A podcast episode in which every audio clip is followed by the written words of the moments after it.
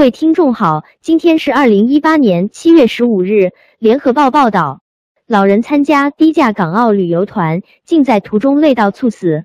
江苏常州一名七十四岁女性老翁，以九百九十八元人民币低价参加港澳、深广等地的九日旅游团，期间老人两度表示不适，但仍被导游强逼下车购物。老人最后在广州到桂林的火车上猝死。家属认为是因为旅行社安排密集购物行程，才导致老翁体力不支身亡，将采取法律行动。但旅行社强调老人是心脏病发猝死。现代快报报道，老人今年四月与妻子及四名亲属参加北京通达国际旅行社常州分公司的旅行团，以九百九十八元团费九天八夜畅游香港、澳门、广州、深圳、珠海、桂林等八个城市。据了解，全程不计门票、食宿等费用，仅火车票、轮渡费就已达一千两百二十五元，但旅行团却取如此低价。老人怀着憧憬参加旅游团，却发现购物行程安排远超过景点游览。刚开始的四天三地全程观光活动大概只有七小时，购物到安排十五个小时，其中四月十三日在香港的一整天都是购物。老人的妻子说。报道指出，参团的有三十多人，平均年龄在七十岁以上。每次购物，所有人都被要求下车进店，进店后店门就关上，不买东西不让走。当地导游还会骂人。四月十五日早上，旅行团就来到珠海的一家丝绸店和一家乳胶店，导游规定所有人下车，在两个店完成五小时的购物后，才能回到车上。报道引述老人妻子的话表示，老吕刚到第一个丝绸店就觉得很吃力，不想下车，但导游不同意。在第二家乳胶店前，老人再次提出想留在车上休息，但最终还是被导游赶下车去购物。四月十六日凌晨，在广州到桂林的火车上，老人突然昏迷倒下，等列车停靠桂林站时，他已死亡。报道说。旅行社对此回应称，老人并不是在购物过程中发生意外，而是在火车上心源性猝死，属自然死亡。常州市旅游局表示，接获投诉后已立案调查事件。针对此事，旅游业者提醒，港珠澳这条线路有不少低价游产品、打折赠送福利，甚至以一些文化活动的名义组织中老年人去旅游。对此必须提高警惕，因为进店购物是主要的利润来源。以上是明镜广播电台所做的整理报道，谢谢收听。明镜之声，二零一八年七月十五日第三次播音。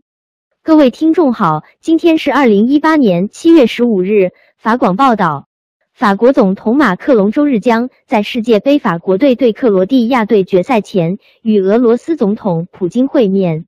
法新社消息，法国爱立社工周六表示，得益于法国队打入世界杯决赛，在特朗普与普京会晤前，马克龙与普京先行会晤时机正好。两国领导人将讨论叙利亚、伊朗和乌克兰问题。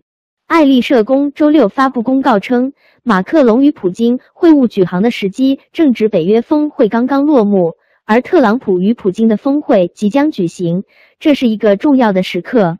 尽管存有分歧，但双方将就法国与俄罗斯双边合作以及国际间重大问题，如叙利亚和伊朗问题交换意见。马克龙在俄罗斯观看法国对克罗地亚的世界杯冠军争夺战之前，将前往克里姆林宫与普京会晤。法国总统府消息人士表示，由于乌克兰的冲突局势没有显著改善。马克龙不会邀请普京参加明年夏季在法国南部举行的七国集团峰会。消息人士说，在化解叙利亚危机方面，两国领导人有机会拉近双方的立场。在伊朗问题上，马克龙未能说服美国总统特朗普打消退出伊朗核协议的念头。马克龙会与普京商讨继续执行这项国际协议。关于普京与特朗普周一在赫尔辛基的峰会，法国表示，此次会晤有利于促进裁军方面的努力。据克里姆林宫官员说，马克龙会向普京简报刚结束的北约峰会，两国领导人并将讨论普京与特朗普星期一在赫尔辛基举行的峰会。以上是民进广播电台所做的整理报道，谢谢收听。所做的整理报道。之声，二零一八年七月十五日第三次播音。各位听众好，今天是二零一八年七月十五日。美国之音报道，定于星期一在芬兰的波罗的海港口城市赫尔辛基举行美俄领导人峰会，看来没有确定的目标。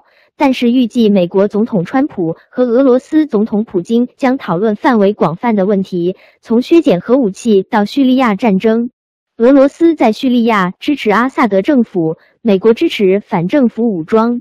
川普总统星期五和英国首相特蕾莎梅举行联合记者会时对媒体说：“如果我们能针对核扩散做些事情，那将会是巨大的成就。”十二名俄罗斯人星期五被指控在美国二零一六年川普获胜的大选前对民主党发动黑客攻击。起诉书说，俄罗斯情报机构格鲁乌的人员从民主党机构以及希拉里·克林顿竞选团队的电脑网盗取了信息。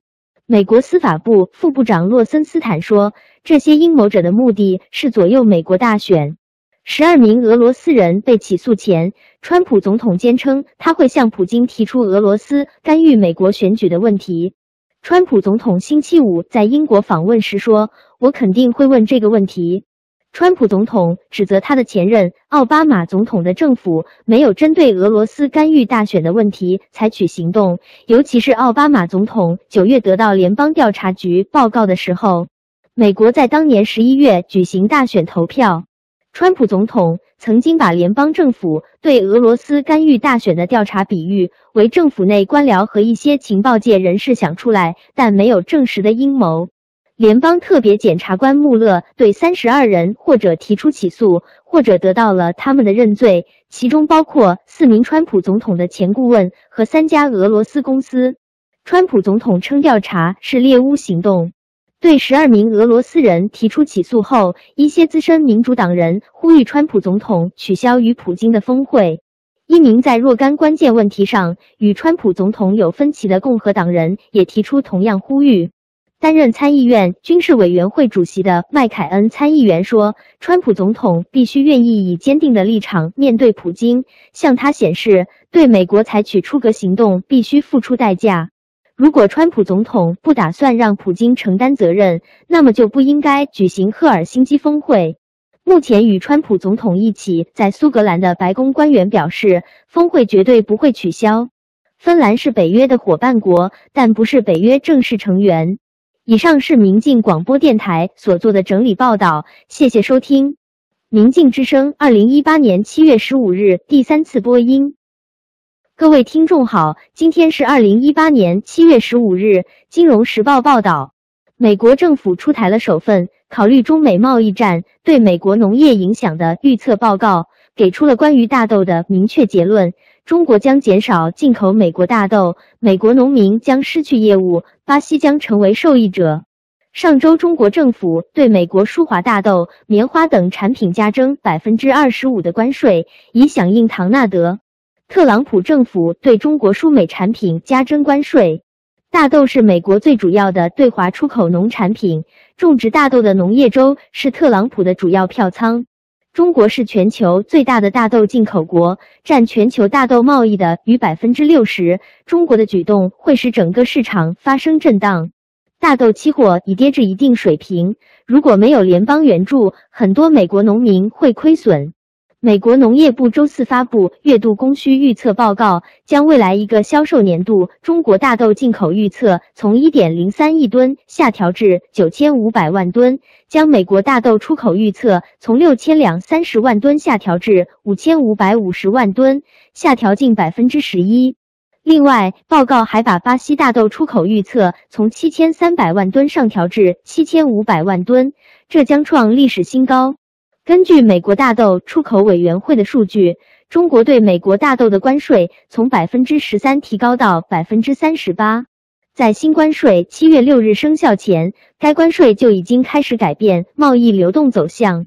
世界最大的农产品交易商加吉的首席财务官斯马塞尔·斯米茨在采访中表示，中国正在减少从美国购买大豆，而中国以外的买家正被吸引到美国。斯米茨说：“每个人都在重新定位，目的是相对于当前关税和定价结构优化他们的交易流，这就是市场上正在发生的事情。”以上是明镜广播电台所做的整理报道，谢谢收听《明镜之声》二零一八年七月十五日第三次播音。中国与世界每时每刻的变化。